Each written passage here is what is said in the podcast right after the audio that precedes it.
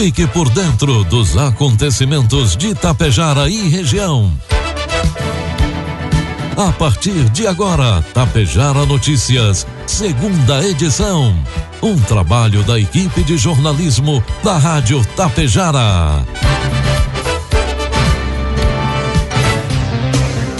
12 horas com 34 minutos, 22 graus de temperatura. Boa tarde. Está na hora aqui pela Tapejara FM 100,5, a segunda edição do Tapejara Notícias desta sexta-feira, 8 de julho de 2022.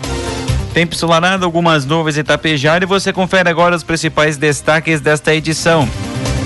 Cochilha inicia programa habitacional Moradia Feliz. Prefeitura realiza a atualização do mapa turístico de Ibiaçá. Secretaria Municipal atende mais de mil demandas no primeiro semestre em Sananduva. E Rotary Clube realiza pedágio neste sábado em Tapejara. Tapejara Notícias, segunda edição, conta com a produção da equipe de jornalismo da Rádio Tapejara e tem oferecimento da Anglasa Comércio de Máquinas Agrícolas, do Laboratório Viral Pacheco e da Cotapel. A hora do plantio está chegando e um dos manejos mais importantes pré-plantio é a inoculação, uma técnica barata e acessível que ajuda no desenvolvimento da planta. Para te auxiliar neste importante processo, a Anglasa conta com uma super promoção do inoculador IB1000 da AMA por apenas três mil reais à vista. Contamos também com a linha de inoculadores capazes de inocular direto na linha plantio. Faça sua cotação com o nosso vendedor na região, Alexandre Almeida, pelo fone 99994 2465 e tire suas dúvidas. Há mais de 35 anos, a Cotapel está junto com você, produtor rural. E se realizar as compras e depositar os produtos na Cotapel já era bom, agora ficou ainda melhor. Realizando as compras de insumos na Cotapel, você pode acumular pontos e retirar prêmios. Segurança, inovação e desenvolvimento é com a Cotapel. Desde 1985, ao lado de quem produz. O Laboratório Vidal Pacheco está com descontos especiais em exames. Faça o seu orçamento e confira. Atendemos todos os tipos de convênios e particular. Equipe técnica especializada para proporcionar a sua satisfação. O Laboratório Vidal Pacheco possui uma unidade pertinho de você, em Tapejara, na rua 15 de novembro, 121, em frente ao sindicato. Ligue 3310 1445. Produtos agrícolas. 12 com 36, cotação dos produtos agrícolas, preços praticados pela Cotapel nesta sexta-feira. Soja, R$ reais com 20 centavos, milho, R$ reais, trigo pão PH 78 ou mais, R$ reais. O Brasil tem uma nova, nova safra recorde de grãos praticamente assegurada para 2022, mas os preços dos alimentos devem permanecer elevados, avaliou Carlos Alfredo Guedes, gerente do levantamento sistemático da produção agrícola do IBGE. Independentemente de safra recorde, os preços não devem cair porque a gente tem uma demanda muito grande de outros países. Isso influencia no mercado como um todo, disse Guedes ontem quinta-feira. Ele lembra que os preços dos grãos estão elevados desde o aumento da demanda e problemas logísticos provocados pela pandemia no cenário externo, que agora permanece sob impacto da invasão da Rússia pela na Ucrânia pela Rússia. Para Carlos Guedes, a tendência é que os preços continuem elevados nos próximos meses. Informe Econômico. 12 com 38, trazendo informações e cotações do mercado econômico. Neste momento na Bolsa de Valores, dólar comercial cotado a cinco reais com trinta centavos, dólar turismo cinco com cinquenta e quatro e o euro cinco reais com trinta e nove centavos. O Conselho Curador do FGTS aprovou ontem quinta-feira medidas que o setor da construção espera ser incapaz de destravar o programa habitacional Casa Verde e Amarela, impactando impactado pela alta de custos e queda da renda de famílias pressionadas pelo aumento da inflação. Os limites de renda familiar mensal bruta para candidatos ao programa habitacional foram elevados. Subfaixa 1, entre R$ 2.400 e 2.600 reais, teve o teto ampliado a 3.000 reais. A faixa mais baixa, de até R$ 2.400, foi mantida. Acima desses patamares, o Conselho aprovou a elevação de valores do grupo intermediário, que subiu de 2.600 para 4 mil, a 4 mil reais, para 3 mil a 4.400 reais mensais, e do grupo de renda maior, que passou de 4 mil a 7 mil reais para 4.400 a 8 mil reais. No final da reunião do Conselho, as ações das construtoras encerraram em forte alta. Previsão do tempo. 12 com 39, 22 graus de temperatura. Sexta-feira deve ser mais um dos dias de calor em meio ao inverno do Rio Grande do Sul. De modo geral, a temperatura diminui em relação a ontem, mas a máxima do estado segue elevada, podendo alcançar 30 graus em Vicente Dutra, no norte. A mínima ficou em torno de 1 grau em Pedras Altas, do sul gaúcho. Os meses de junho e julho são os mais gelados no estado, mas segundo a Clima Tempo, o período sofre com a atuação de bloqueio atmosférico. Com isso, as rajadas de vento empurram as frentes frias para o alto mar, impedindo que consigam se espalhar pelo estado e por outras áreas da região sul. Além disso, rajadas de vento quente do norte do país voltam em direção ao sul, o que gera também um aumento de temperatura. Quando ocorrem bloqueios atmosféricos, não é incomum esse aumento na temperatura, que é a situação atual. Só que essa chavinha, entre aspas, já vai mudar a partir do começo da semana que vem, pontuou Karine Gama, meteorologista da Clima Tempo. Em Tapejara, sexta-feira amanheceu com tempo ensolarado, previsão de sol com muitas nuvens ao longo do dia, períodos de até céu nublado, temperaturas podem ultrapassar os 24 graus. Para o final de semana, previsão indica sol com algumas nuvens durante o sábado e o domingo. Variação térmica entre 13 e 24 graus. Destaques de Itapejara e região. 12 horas com 40 minutos, 22 graus de temperatura. A partir de agora você acompanha as principais informações locais e regionais na segunda edição do Tapejara Notícias. Assumiu a presidência do Rotary Clube de Itapejara no último dia 1 de julho, Solari Antônio Tonial, que comandará a entidade no ano rotário 2022-2023. Nesta manhã de sexta, Tonial esteve na Rádio Itapejara para falar sobre dois projetos que estão programados para o Rotary Clube de Itapejara. Convidar as pessoas por um pedágio amanhã, que inicia às 8 horas da manhã e termina meio-dia. Vai ser nas sinaleiras, todo o pessoal da Rotary vão estar de camiseta branca e boné, identificando e distribuindo plantas. É uma muda. Só que cobrar um pouquinho, é 10 reais cada, cada muda. Mas você escolhe o tipo de muda que tem, tem vários tipos para você plantar. Quem que não, não tem um lugarzinho para plantar uma árvore, né? Se passar um pouquinho da sinaleira que quiser uma árvore diferenciada, tem várias aí, vários tipos, ipê roxo, um monte de, de, de tipo de, de árvores. Então, para a pessoa aproveitar isso aí. O cachorro quente é dia 29, agora próximo. Compra com qualquer rotariano, qualquer um dos rotarianos. Nós somos em 30 e estamos distribuídos aí na cidade. A Luanes, a Rosicler, a Roseni, é um monte. Qualquer um que seja rotariano faz parte da comunidade. Então, nós estamos aí para fazer esse cachorro quente para arrecadar um, um dinheiro para o caixa do Rotary. A pausa também tem como prioridade ali o valor arrecadado nas duas opções, nas duas ações, em, em, em ações revertidas então em prol da comunidade tapejarense. No primeiro semestre deste ano, a Secretaria da Infraestrutura Rural, Agricultura e Meio Ambiente de Sananduva trabalhou executando 1.148 demandas de serviços do interior. A pasta teve como prioridade garantir estabilidade de trafegabilidade de caminhões, máquinas e carros de passeios em estradas públicas gerais e secundárias e também estradas de acesso às lavouras e propriedades rurais. Devido aos meses atípicos com precipitações pluviométricas acima do normal, nas 45 comunidades pertencentes ao município, servidores vinculados à secretaria executaram extensos trabalhos de patrulhamento, cascalhamento, compactação do solo, colocação de britas, desobstrução de bueiros e construção de pontes.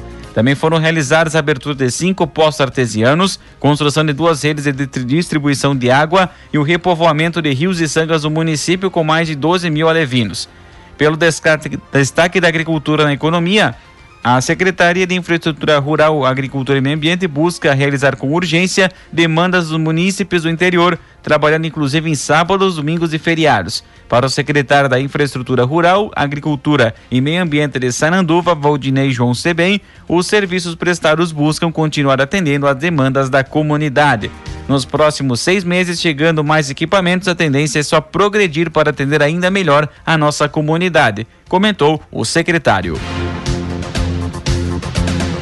Desde março deste ano, Ibiaçá faz parte do mapa turístico nacional, integrando a Rota das Araucárias. Com esse reconhecimento, através do Ministério do Turismo, o município passa a fazer parte das regiões de desenvolvimento com potencial turístico.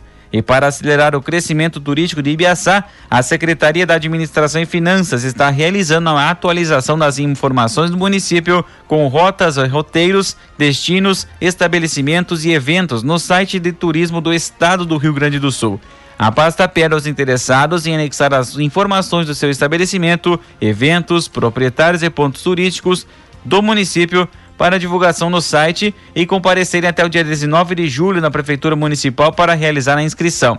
O objetivo é agregar valor ao setor do turismo e assim oferecer alternativas para quem visita Ibiaçá, intensificando as ações para melhorar a divulgação dos pontos turísticos, estabelecimentos de hospedagem, alimentação e entretenimento de Ibiaçá. Meio-dia e 45 marcará o sinal eletrônico da Tapejara, temperatura na casa dos 22 graus. A Prefeitura de Coxilha torna público a todos interessados que inicia na próxima segunda-feira, dia 11, inscrições para a primeira edição do programa habitacional Moradia Feliz. O programa objetiva selecionar beneficiários para reforma, ampliação, melhoria ou conclusão de unidades habitacionais que se enquadrem nos critérios estabelecidos. Para a realização da reforma, ampliação, melhoria ou conclusão, o beneficiário receberá gratuitamente materiais de construção mais mão de obra gratuita necessários para a execução do projeto. Após a seleção dos beneficiários, os profissionais técnicos da Prefeitura, juntamente com membros do Conselho, farão uma visita à unidade habitacional com a finalidade de constatar a real necessidade de intervenção, bem como elaborar os projetos técnicos, memorial descritivo e orçamento físico e financeiro, observando o limite máximo de sete mil reais. As inscrições serão realizadas junto ao Centro de Referência em Assistência Social, o CRAS, situado na Avenida Fioravante Franciose, 68, no andar térreo em horário comercial. Dúvidas e informações pelo fone 54 3379 2500 ou diretamente no CRAS do município. A Força Tática da Brigada Militar de Passo Fundo efetuou a prisão de três pessoas envolvidas em um assassinato no bairro Vera Cruz na madrugada de hoje, sexta-feira. Nas primeiras horas da madrugada, um homem foi morto a tiros enquanto fugia de atiradores no interior de uma caminhonete. A ocorrência foi registrada na rua Amazonas, no bairro Veracruz. Informações apuradas pela polícia no momento do crime davam conta de que a vítima havia sido alvejada e tentava pular uma grade para se salvar no momento que morreu e ficou dependurado. Após os trabalhos periciais no local, a Brigada Militar continuou fazendo buscas para tentar localizar a suposta caminhonete. Em determinado momento, durante a madrugada, a sala de operações recebeu uma informação de que uma mulher poderia estar sendo vítima de cárcere privado e que os meliantes poderiam estar envolvidos no assassinato. O endereço seria quase ao lado de o homem foi encontrado morto. Uma guarnição da Força Tática foi até o endereço, chamou pela suposta vítima que abriu a porta. Ela negou estar em cárcere privado e contou que estava bem junto com seu companheiro no local.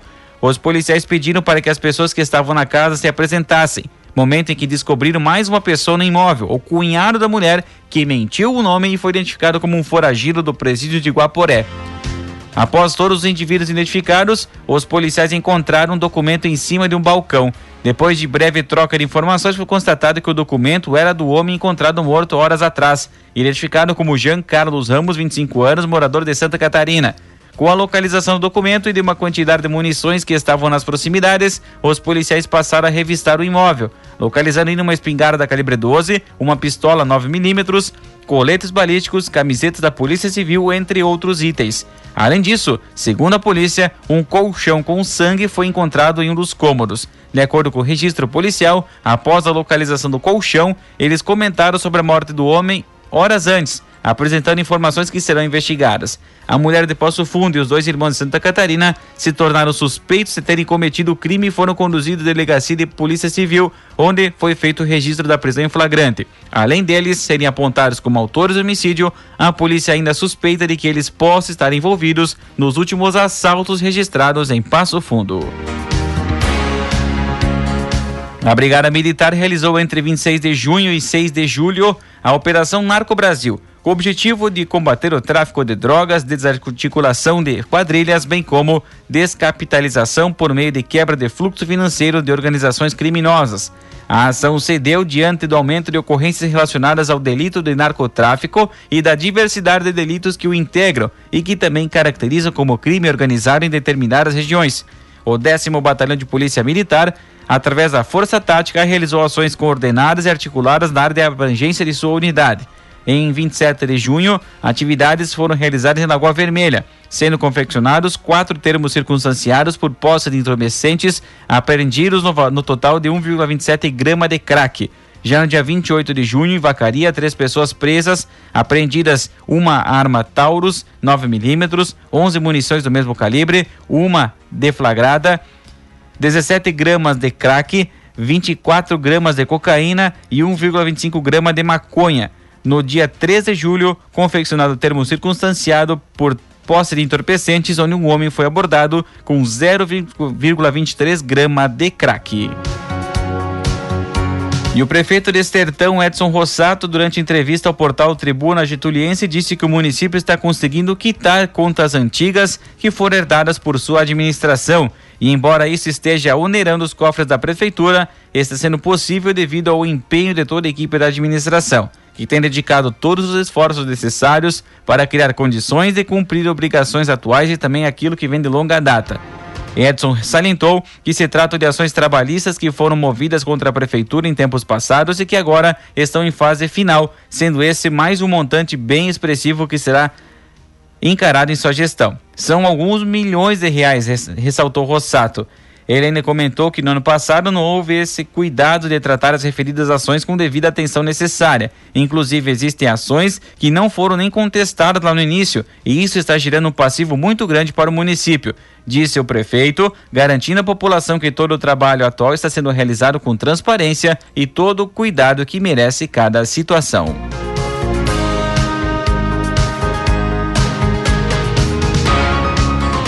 E a BS Bios garantiu financiamento no valor de 60 milhões de reais junto ao Santander para ampliar a rede de coleta de óleo usado de cozinha destinado à fabricação do biodiesel. O recurso será investido na fábrica de Passo Fundo e integra a uma linha de crédito do banco, que oferece taxas de juros mais atrativas para empresas que atinjam metas sociais socioambientais fixadas em contrato. O óleo de cozinha usado, se descartado de forma incorreta, possui grande impacto negativo ao meio ambiente. No entanto, pode ser reciclado e usado para a fabricação do biodiesel. Na semana passada, a BS Bios já havia firmado um acordo com a cooperativa Amigos do Meio Ambiente e o projeto Transformação, que prevê o aumento da coleta. A iniciativa faz parte do programa Ser Sustentável. O programa baseia-se em três pilares: proteção ao meio ambiente, com destinação correta do óleo vegetal usado, inclusão social por meio de valorização das cooperativas e dos seus integrantes, e o desenvolvimento econômico, com o provimento de renda com a venda do material coletado.